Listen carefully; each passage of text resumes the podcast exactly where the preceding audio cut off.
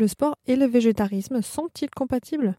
Avec Alexandra Murcier, diététicienne nutritionniste, nous allons aborder la question d'une journée type, de la performance sportive et aussi de la récupération. Bonjour Madame Murcier. Oui, bonjour. Pour des repas équilibrés, qu'est-ce que vous conseillez pour euh, le petit déjeuner, euh, pour le midi et pour le soir? Alors, ça peut être, on peut sur un régime végétarien par exemple, on peut démarrer son petit déjeuner avec euh, des tranches de pain complet avec de la purée d'oléagineux. Ça peut être par exemple du beurre de cacahuète non sucré, qui lui va apporter un petit peu de protéines végétales, avec par exemple un fromage blanc avec un fruit.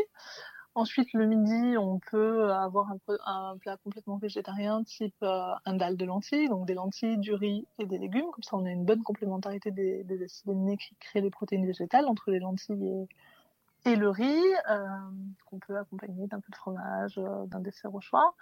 Et puis, on peut consommer, par exemple, en collation, avant une séance sportive, tout ce qui est amandes, noix, noisettes, qui sont des aliments qui sont riches en magnésium, donc intéressants dans le cadre du sport, et qui vont également nous apporter euh, un petit peu de protéines végétales.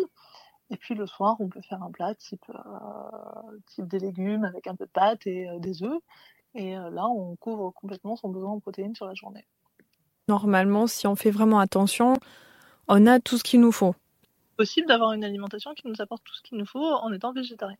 Est-ce qu'il y a quand même des cas dans lesquels il faut prendre des compléments alimentaires? Alors, quand on est vegan, obligatoirement sur la vitamine B12, euh, ensuite, il faut faire attention à l'apport en oméga 3. Donc, euh, à ce moment où on retire le poisson de son alimentation, il faut utiliser certaines huiles végétales, mais à une fréquence euh, quand même quotidienne pour apporter assez d'oméga 3. Sinon, ça peut être bien aussi de se supplémenter. Et les huiles, ce serait quoi par exemple? L'huile de noix et l'huile de colza, plutôt utilisées en assaisonnement pour préserver au maximum les oméga 3.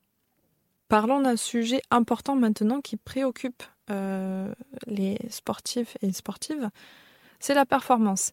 Est-ce qu'une alimentation végétarienne a un impact sur la performance sportive?